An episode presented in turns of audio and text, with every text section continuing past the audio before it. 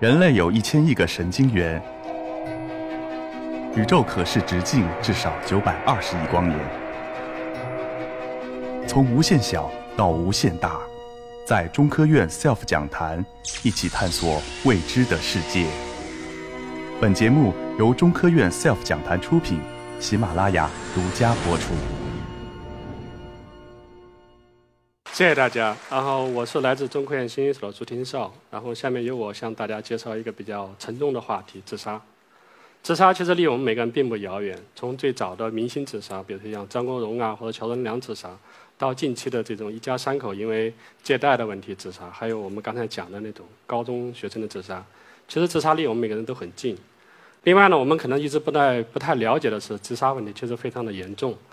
据统计，在世界范围内，在自杀是占总人口的第十三位，但是在十五到三十九岁之间是首位。同时，在中国的话呢，这个在总人口的死因是第第五位，在十五到三十岁之间是首位。也就是说，自杀问题其实是年轻人死亡的一个主要的原因和首要原因。那么，自杀问题的主要问题需要一做一些自呃干预。现在目前自杀干预的主要的困境呢，是因为自杀的主动求助率特别低。我们很多人都会认为自杀可能是一个个人的事情，就是比如说像我们会觉得，呃，自杀是你的选择，是自己自己的选择，自己挖一个坑把自己埋了就算了。但是呢，这个不是不是这样的情况，在很多人里边，其实自杀只是因为他们没有没有办法能够知道该向哪地方去求去求助，或者是该向哪些人求助，该怎样求助。根据统计的话，大概有百分之八十的人是因为不知道向哪些方面求取得求助。呃，去实施自杀的，当然也有确实百分之二十的人，他们其实不想去取得任何的帮助，就就是了结自己的生命。那么这种情况下，我们就希望能够去有个办法，能够去了，能够帮助这些人，因为我们刚才讲了，呃，这个自杀人群里边，在所有的人群对所有的人年龄的人群的话，年轻人是首位的。那么我们就观察到现在的网络使用，网络使用的话呢，现在我们非常多的每天都在上网，每天不管用互联网啊，还是移动网都在上网。在网络人群使用中，其实年轻人是主力军，是最大的一个人群。那这样我们就发现，自杀的主要人群和网络使用主要人群中有个非常大的重合。这个重合呢，也提醒我们，或许我们可以利用网络的手段去主动找到那些人，向他们提供帮助。这块呢，因为我是来自中科院的，中科院研究生院的话呢，有时候会有学生跳楼。给我印象最深的是一个博士二年级的学生跳楼，然后呢，本本来是要跟导师联系好开会的，结果。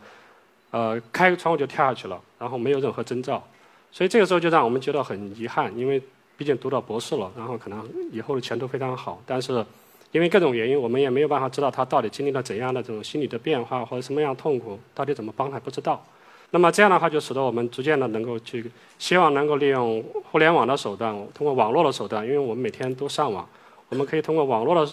技术，能够汲取大量的数据。能够实施对主动自杀的主动干预，那这样的话可以帮助我们去救助更多的人，所以这就是我们一开始做的一个研究的初衷。我们希望能够主动找到那些人，然后主动提供一些帮助。呃，我们说要解决第一个问题呢，就是我们很多人都会意识到，我们大家上网的时候呢，其实有一点是是特别注意的，就是我们每个人都希望在网上把自己装扮的非常好，因为现在网上呃这种应用比较多的叫这个美容美颜软件是吧？就是我们拍了之后上上传要做个美颜。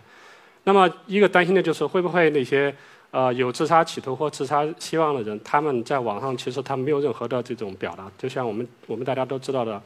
啊，这个乔任梁自杀，其实呢，在他的大号的微博里面，其实没有任何的负面的内容。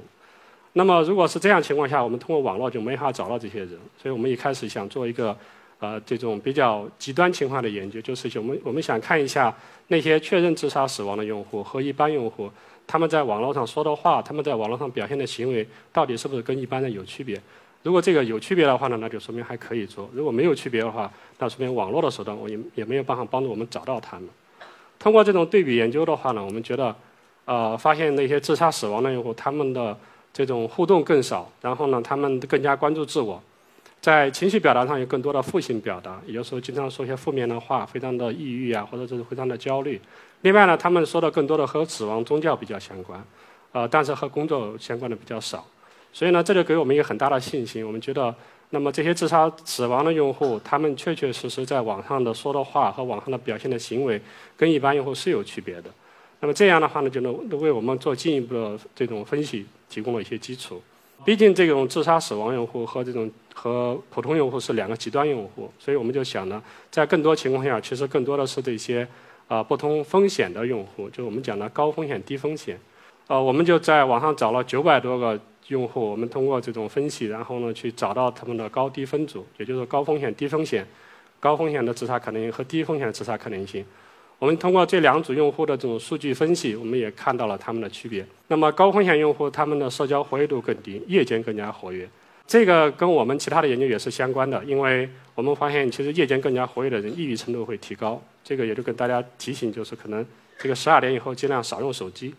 就尽量不要用手机。当然，这个不是说你用手机就会自杀，但是至少可能是你的某种表现形式。关注他人更少。同时呢，使用更多表达死亡的词语，就是这个死亡可能就是对生死的考虑。然后还有另外更少表表示指向未来的词语。也就是说，这些人群他们在网上在说话的时候，在跟别人交流的时候，不由自主的会体现出来跟其他的那些差异。那么这种差异呢，就可以帮助我们去利用计算机的办法去找到他们，能够发现到他们的这种差异。呃，这个就大家现在都知道，最近炒得比较热的所谓的人工智能。人工智能的话呢，它可以通过分析用户在网上说的话或者他的行为，去自动的识别出这个人的自杀可能性或自杀意念了。那么这样的话，我们通过计算的办法，然后呃发现，利用建立这样的自杀的模型确实是可行的，它有比较好的这种召回率，但是呢误报率比较高。呃，这里边就是我们通过分析之后，我们发现一个问题，就是什么？就是很多人在他们的网上表达的时候，网上说话的时候，并不是每句话都要说的自杀。就它很多时候还是很正常的表述，那么如果用这个模型去算的话呢，它就会带来一个延时，就是它必须说到一定程度之后，才能够这个模型才能识别出它的自杀可能性了。那这样的话呢，其实不是特别好。呃，一方面可能会耽误了我们的对它的反应，另外一方面我们也没法去确信他说的每句话都是有自杀意念的。这个是我们想解决一个问题呢，就是我们针对单条微博的，就一条微博一条微博，每一句话。我们想分析它每句话里面所内涵的这种自杀可能性或自杀意念。这个呢，大家可以看，这是我们按照呃研呃自杀研究这一块的这种结论，然后呢，按照他的自杀不同的层级，然后分成三二一。呃，一的话呢，只是有自杀意念；二的话呢，是有自杀意念，同时有自杀计划；三的话呢，不仅有自杀计划，还有自杀实施开始，有自杀的实施。那么具体例子大家可以看一个，就第一句话呢，就是。比如说，昨晚尝试自杀未果，今早又照常醒来，希望今晚成功。我会有见到你的机会吗？这句话其实有很非常明显的自杀计划，同时你开始实施自杀计划了。也就是说，这个是一个比较紧急的情况。那么还有另外呢，只是有自杀计划的，比如说哪一天我下定决心了，就喝好多酒，醉得人事不省，然后跳进河里，别人只会说喝酒误事，不会怪我。这个呢，其实就是一个很明显的自杀计划，但是呢，他没有实施，只是有这种想法。那么第三种的话呢，就是从前我只是晚上才会想到死亡，最近总是在有阳光的时候都会觉得要活不下去，我该怎么办？这个呢，就是有些自杀念头或自杀意念。那么这种情况呢，是是就是它的紧急程度不是那么高，但是第三种是比较高的。所以我们通过这种计算的方法去识别出来，去建立，我们希望能够呃拿到这样一句话之后，计算机能够自动识别出来它的自杀的风险出来。因为如果用人工看的话，这个工作量特别大，没法做到这种。效率非常高，同同时它的时效性高。这个模型的话呢，我们就通过各种各样的机器学习的这种算法呀，然后调整调优，最后呢，对一条微博的识别精度可以到百分之八十。也就是说，只要你给我们一条微博，我们把这微博送到这个计算机系统里边去，计算机通过各种计算，然后最后能算出一个值出来，说它有自杀的可能性，这个准确度可以到百分之八十。所以我们觉得这个还是比较好的。但是呢，这个在实际的分析中呢，我们会发现另外一些问题。这个呢，我们也不能说是因为技术的限制，其实也是因为中文的这个博大精深。因为中文有时候说话是正话反说，反话正说。比如像第一句话，呃，整理衣物是我人生中最快乐的时光。这个如果去分析的话呢，我们发现这里这里边只有“遗物”这个词是有点负面的感觉，但整理和整理是中性的，是，但是呢，快乐是一个正性的。就快乐的时光是正性的，是一个这个积极的方面。那这样的话呢，对你的这种识别就很，除非人去看的话是可以的。还有第二句话，第二句话大家觉得有问题吗？第二句话它是一个情境的，有个场景的，就是范范是一个走患，是一个微博的一个大家对他的昵称，他他的名称叫走患，走患是在二零一二年的时候自杀死亡的一个微博用户。那么在他的微最后一条微博的下面已经积累了有一百多万条的这个回复。评论，同时呢，他每个月的评论以六千多条这个速度增加。所以呢，在他这个条微博最后一条微博下的这个评论，那么这个就非常大的这个问题，就是很快就要见到你了。但是这是谁？这样的话，其实呢，对计算机处理来讲，这句话通常我们看其实没有任何问题，但在不同的语境下就会带来很大的偏差。但不管不管怎么样，我们可以利用这个系统，我们就可以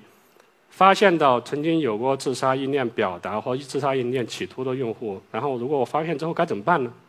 我们该怎么去跟他们去联系？我们该怎么去帮助他们？前年在网上曾经出现过网络暴力，对吧？大家都了解到，就是好像我们每个人都想做一个正义的化身，我们去帮助别人，但是其实最后达到了反的效果。我们就想一个，这个主要给我们一个很大的一个启发，就是英国的一个慈善机构叫撒玛利亚人类协会，他们呢就开发了一个 Facebook 应用。这个应用呢会扫描你的关注所有好友，如果在你关注好友里边有些自杀意念或者负面表达的话。他就会通知你。一开始觉得呢，这个出发点是好的，是吧？我可以了解我的朋友的这种情绪变化，如果他有负面的话，马上可以帮助他安慰他。但是呢，因为这个这个应用侵犯了别人的隐私，所以这个应用上线十天之后就被永久关闭了。也就是说，不管我们出于什么样的什么样的动机，不管我们出于什么样的好心，我们第一个要保证别人的隐私，不能侵犯别人的隐私。以侵犯别人隐私为大家做的任何事情，都可能变得没有意义，甚至是对别人的不尊重。所以基于这个这个考虑呢，我们就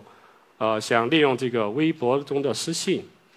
私信大家用的不是很多，它其实呢就类似一个邮件。就我们邮件的一个好处呢，就是端对端，所以我们所谓的私私下就一个个人对个人，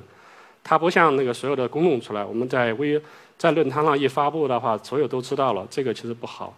那么通过私信的方式，我们可以保证一个一对一的这种沟通和交流，同时保证他的隐私情况下不会把他的信息向任何人透露。